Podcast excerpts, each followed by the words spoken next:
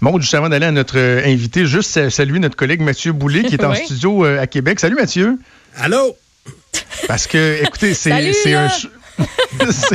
non, mais il faut le faire quand même. On a un show qui va être animé de Montréal, de Québec et de Lévis.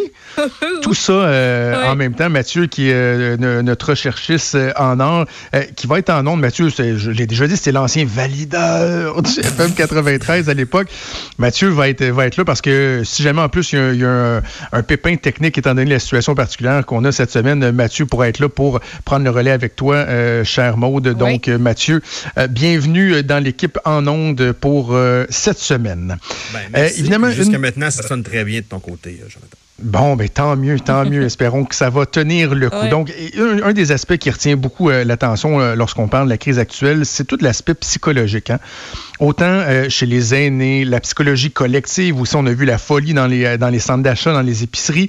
La question des enfants aussi, comment on doit aborder cette question-là? Parce qu'on a beau des mm-hmm. fois vouloir isoler nos enfants, il reste que, et là évidemment, tout enfant âgé de quoi 3, 4, 5 ans et plus se rend bien compte qu'il y a euh, des éléments qui, euh, qui, sont en train de se passer. Donc, on va en discuter avec euh, une psychologue. Elle est également présidente de l'Ordre des psychologues du Québec. Elle collabore aussi au Journal de Montréal, le Journal de Québec, la docteure Christine Groux, que je rejoins en ligne. Docteur Groux, bonjour.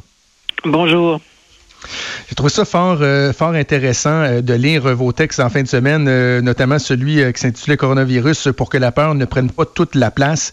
C'est spécial parce qu'on voit on voit les extrêmes, hein, docteur Grou, dans la société. Il y a des gens qui font preuve d'une espèce d'insouciance et il y en a d'autres qui vont tomber dans une espèce de, de panique irrationnelle.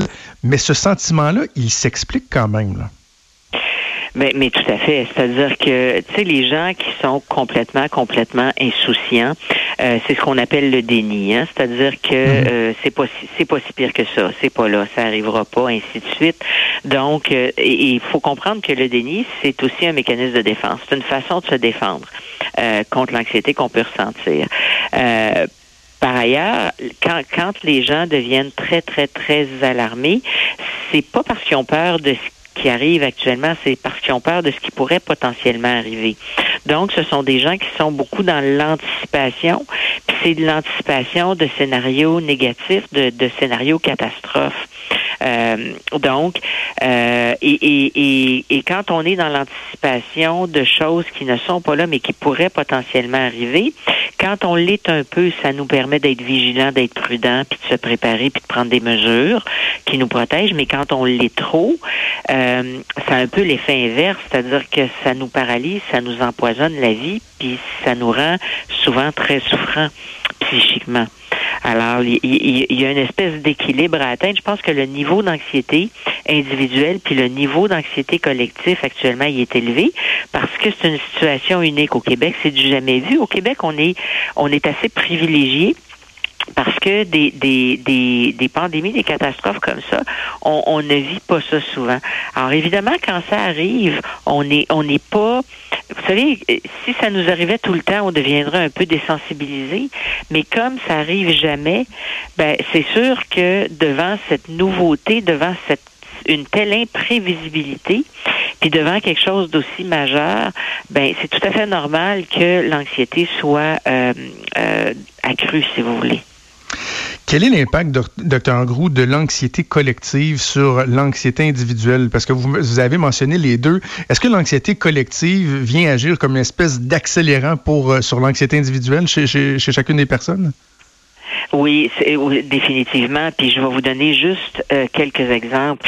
Euh, D'abord, l'anxiété collective elle-même crée certains problèmes. Hein. C'est-à-dire que euh, quand euh, vous, vous, vous, arrivez, par exemple, c'est ce que les gens ont vécu, ils arrivent à l'épicerie puis il y a des tablettes vides. Ben là, c'est sûr que la peur vient d'augmenter de plusieurs couches parce que là, on se dit, euh, tu sais, que les gens se disent, c'est, ah mon Dieu, il restera plus rien.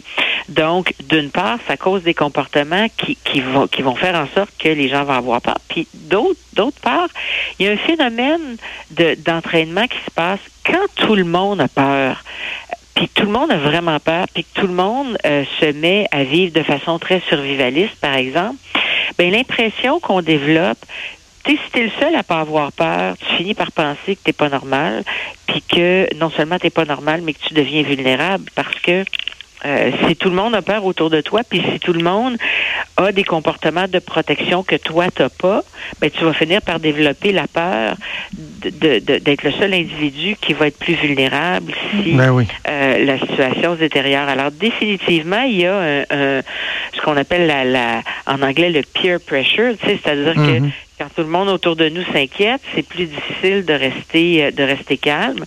Euh, puis je vous dirais que la, la, la, meilleure attitude, c'est probablement d'être vigilant, d'être prudent.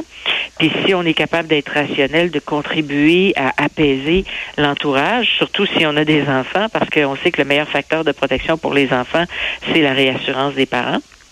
Euh, puis si on, on, est très très très anxieux, ben peut-être qu'on peut essayer de se demander est-ce que les pensées que j'ai, c'est comment je comment je me sens, puis à quoi je pense pendant que je suis anxieux.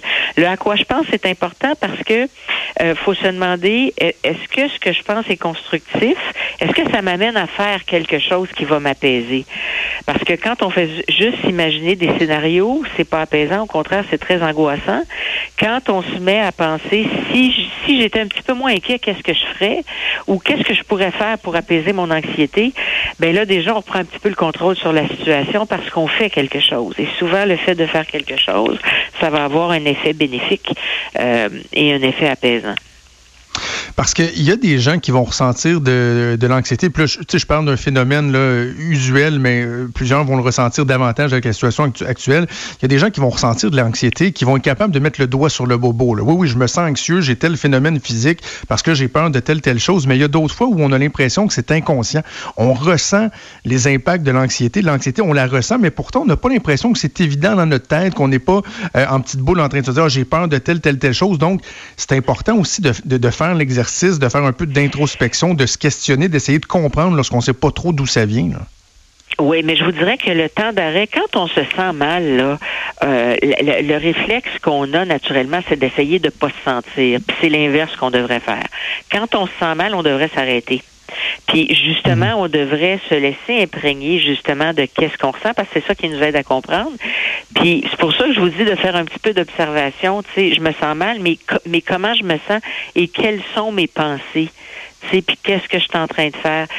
ça, peut, ça peut aider énormément. Puis tu sais, il faut pas nécessairement toujours chercher à combattre l'anxiété parce que l'anxiété, ça reste un phénomène normal. faut juste être capable de mieux vivre avec. Euh, puis des fois, quand on travaille avec des gens qui sont très anxieux, on leur apprend à prendre congé de leur anxiété pendant une heure ou deux, tu sais, ou pendant certains moments. C'est-à-dire mhm. que on, peut rester anxieux, mais on peut prendre une trêve de l'anxiété en se disant, ben pendant la prochaine heure, moi, je vais aller faire de l'activité physique euh, ou je vais aller marcher dehors, puis euh, après ça, j'y reviendrai. Ça, ça, permet de prendre une distance, ça permet de s'aérer l'esprit, ça permet surtout de ne pas de ne de faire autre chose que simplement être anxieux puis subir cette anxiété là.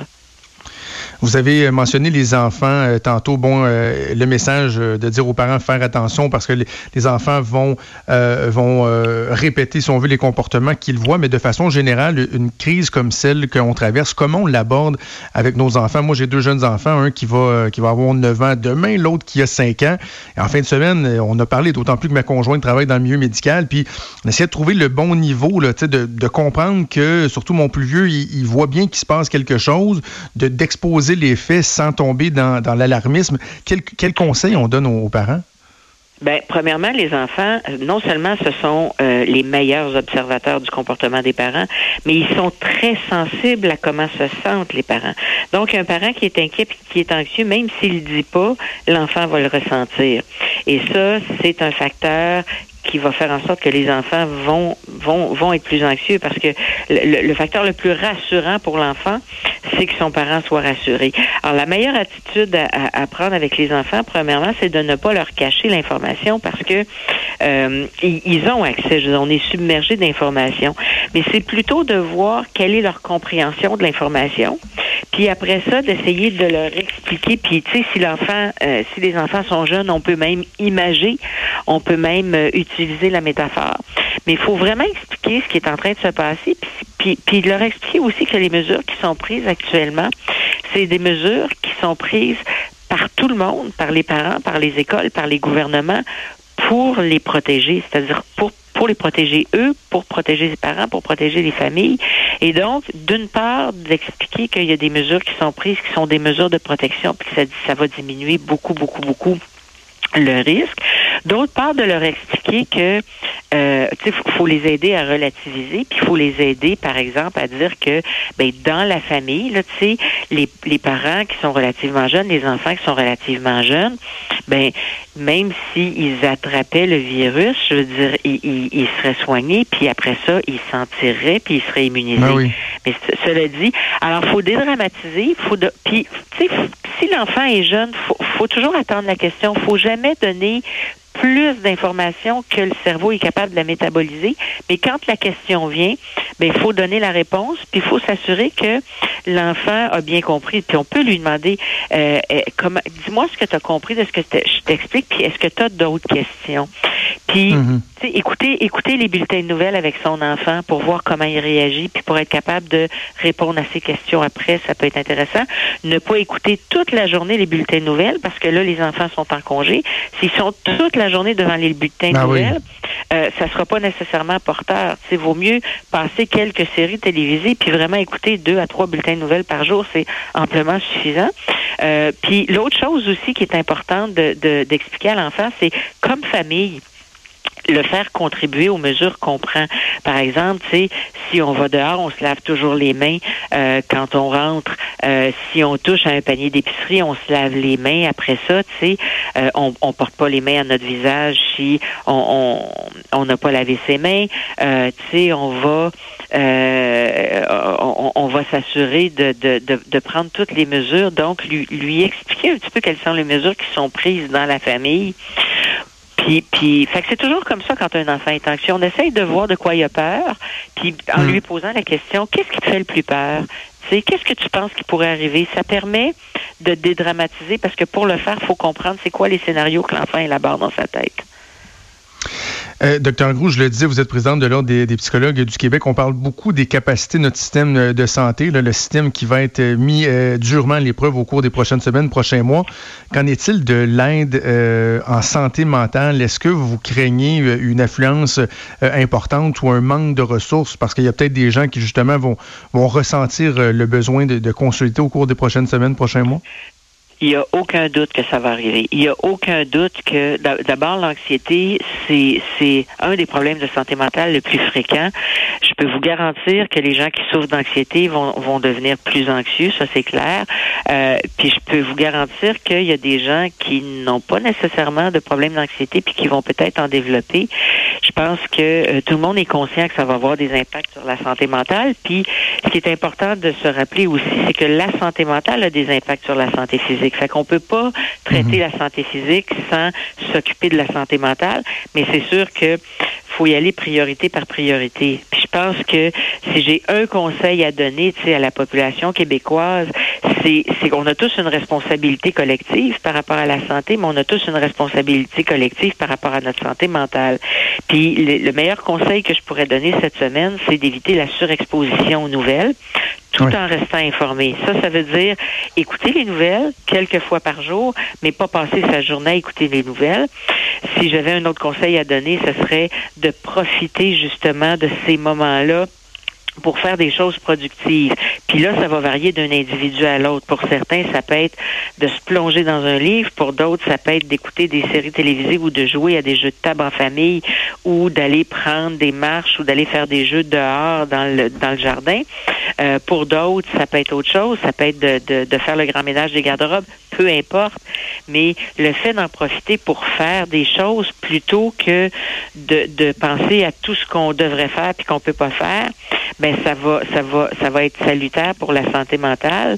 Euh, puis je pense qu'il faut pas oublier aussi l'importance de se détendre en pareil cas, l'importance de prendre une distance puis d'essayer de dédramatiser, puis l'importance de de se demander euh, si on est toute la journée à la maison, qu'est-ce que je pourrais faire aujourd'hui qui me ferait plaisir? Absolument. Absolument. Des bons conseils euh, pour les gens. On va suivre ça de près. Docteur Christine Groux, psychologue et présidente de l'Ordre des psychologues du Québec. Merci de nous avoir parlé. Ça m'a fait plaisir. Vous écoutez